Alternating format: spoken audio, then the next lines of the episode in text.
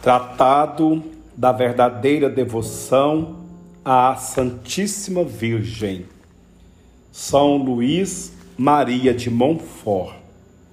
Artigo 2 Necessidade de uma verdadeira devoção à Santíssima Virgem, dada a fraqueza humana. Parágrafo 1. A verdadeira devoção deve levar-nos a despojar-nos de nós mesmos. Terceira verdade. Visto que o homem é fraco, deve entregar-se totalmente a Maria. As nossas melhores ações são ordinariamente manchadas e corrompidas pelo mal fundo que há em nós. Quando se deita água límpida e clara numa vasilha que não tem bom cheiro, ou vinho numa pipa cujo interior está azedado por outro vinho que teve anteriormente a água clara e o vinho bom, ficam estragados e ganham facilmente mau cheiro. Do mesmo modo, quando Deus infunde em nossa alma, corrompida pelo pecado original e atual, as suas graças e orvalhos celestes, ou o vinho delicioso do seu amor, assim também os seus dons são ordinariamente manchados e estragados pelo mau fermento e mau fundo que o pecado deixou em nós os nossos atos, mesmo as virtudes mais sublimes, disso se ressentem. É, pois, da mais alta importância para adquirir a perfeição, que só se alcança pela união com Jesus Cristo, esvaziar-nos do que há de mal em nós. De outra forma, nosso Senhor é infinitamente puro e que odeia infinitamente a menor mancha que vê na alma. Afastar-nos-á de seus olhos e não se unirá a nós. Para nos despojarmos de nós mesmos, é preciso, em primeiro lugar, conhecer bem, pela luz do Espírito Santo, o nosso fundo mal, a nossa incapacidade para qualquer bem útil à salvação a nossa fraqueza em todas as coisas, a nossa permanente inconstância, a nossa indignidade de toda a graça, a nossa iniquidade em toda parte. O pecado dos nossos primeiros pais arruinou-nos a todos quase por completo.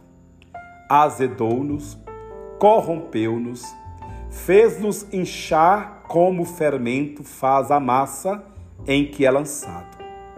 Os pecados atuais que cometemos, quer mortais, quer veniais, embora tenham sido perdoados, aumentarão-nos a concupiscência, a fraqueza, a inconstância e corrupção, deixando maus vestígios na nossa alma.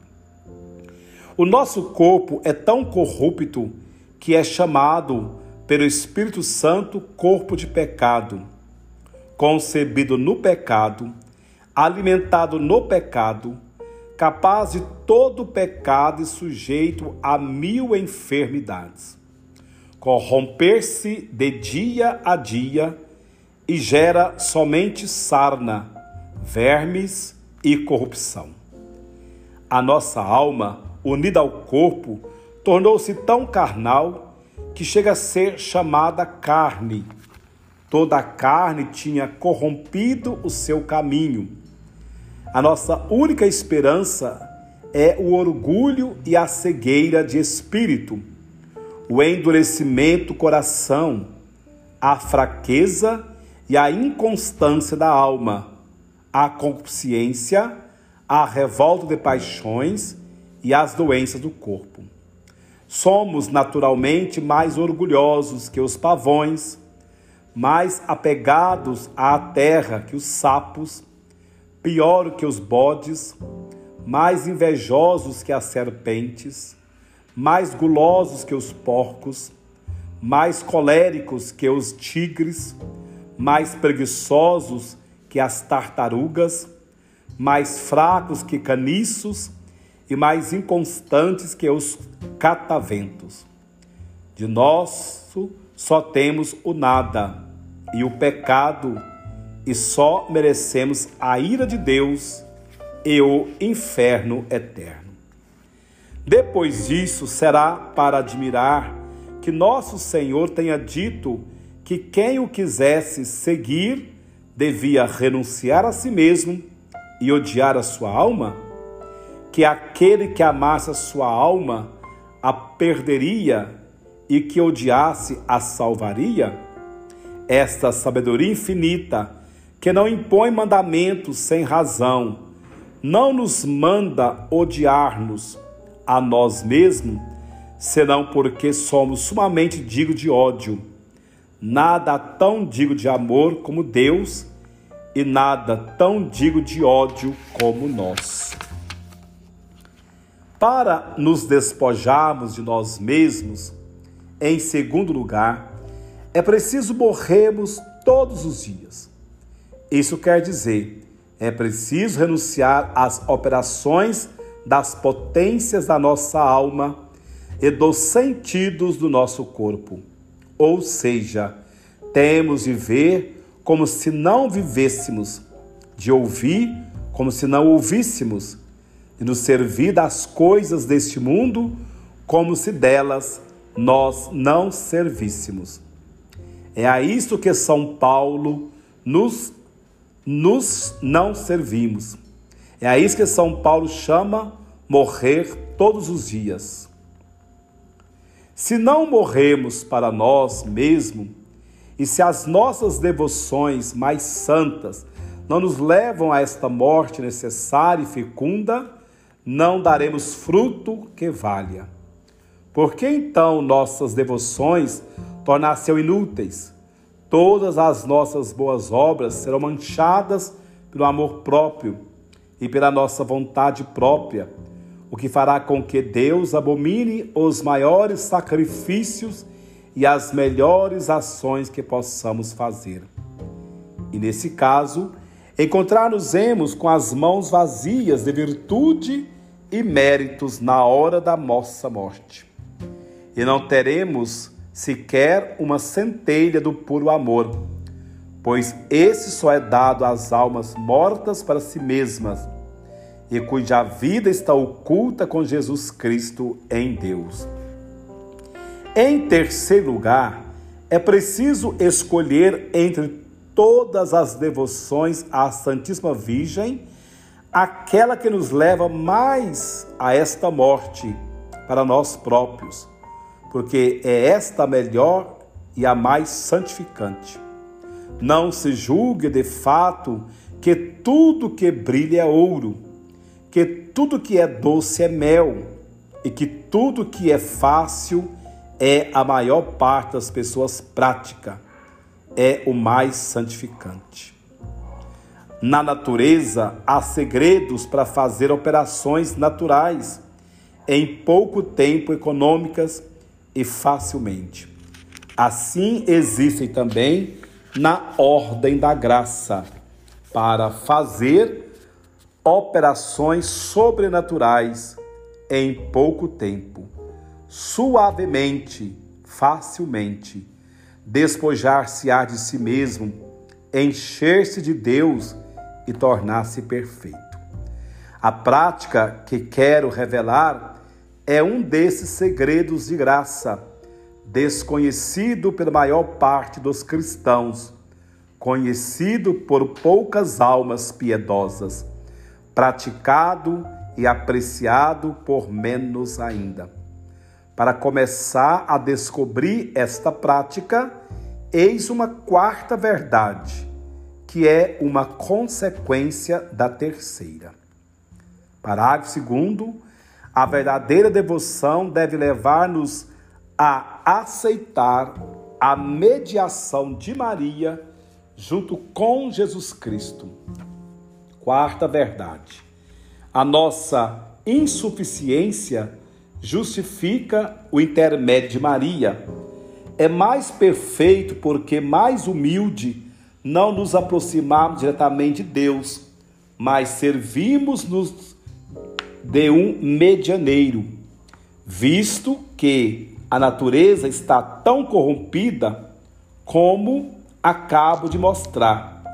É certo que todas as nossas boas obras serão manchadas ou terão pouco peso diante de Deus, para o levar a unir-se a nós, a ouvir-nos, se nos apoiarmos os nossos próprios trabalhos, esforços e preparações para chegarmos até Deus e lhe agradarmos. Não foi sem motivo que Deus nos deu medianeiros junto à sua divina majestade. Ele viu nos indignos e incapazes teve piedade de nós e, para nos dar acesso às suas misericórdias, proporcionou-nos intercessores poderosos junto da sua grandeza. Deste modo, negligenciar esses intermediários, aproximar-nos diretamente da própria santidade, sem intercessão alguma, é falta de humildade e de respeito para com um Deus tão santo é fazer menos caso deste rei dos reis do que se faria de um rei ou príncipe da terra, que não se abordaria sem auxílio de um amigo que falasse por nós. Nosso Senhor é nosso advogado e medianeiro de redenção junto de Deus Pai. É por ele que devemos orar com toda a igreja triunfante e militante. É por ele que temos acesso junto da Suprema Majestade, não devendo nunca apressar-nos diante dela, senão sustentados e revestidos de seus méritos, como Jacó, que se cobriu com peles de cabrito para receber a bênção de seu pai Isaque. Mas não teremos necessidade do mediador junto do próprio medianeiro? Será tão grande a nossa pureza que possamos unir-nos diretamente a Ele e por nós mesmos? Não é Ele Deus em tudo igual a seu Pai e por conseguinte o Santo dos Santos, tão digno de respeito com o Pai? Pela sua infinita caridade, tornou-se a nossa garantia e o nosso medianeiro junto de Deus, seu Pai, para o aplacar e lhe pagar o que lhe devíamos. Mas será isso uma razão para termos menos respeito e temor à Sua Majestade e Santidade? Digamos, pois, abertamente, com São Bernardo, que temos necessidade de um mediador junto do mesmo medianeiro e que Maria Santíssima é a pessoa mais capaz de desempenhar essa função caridosa. Foi por ela que nos veio Jesus Cristo e é por ela que devemos ir a Ele. Se receamos ir diretamente a Jesus Cristo, nosso Deus, por causa da sua grandeza infinita, ou da nossa miséria, ou ainda dos nossos pecados, imploremos ousadamente o auxílio e a intercessão de Maria, nossa mãe. Ela é boa e terna, nada tem de austero ou de repulsivo, nada de demasiado sublime ou brilhante. Vendo-a, vemos a nossa pura natureza. Ela não é o sol que, pela vivacidade dos seus raios, poderia cegar-nos por causa da nossa fraqueza. Ela é bela e doce como a lua, que recebe a luz do sol e a abranda, a fim de adaptá-la à nossa pequenez. É tão caridosa que não repele nenhum dos que pedem a sua intercessão, por mais pecador que seja. Pois, como dizem os santos, desde que o mundo é mundo, nunca se ouviu dizer que alguém tenha recorrido à Santíssima Virgem com confiança e perseverança e tenha sido por ela desamparado. É tão poderosa que nunca foi desatendida nas suas súplicas. Basta que se apresente diante de seu filho para lhe pedir alguma coisa. Imediatamente este atende e acolhe amorosamente, vencido pelos seios, pelas entranhas e orações da sua muito querida mãe. Tudo isto é tirado de São Bernardo e de São Boaventura. Pelo que, segundo eles, temos que subir três degraus para chegar até Deus.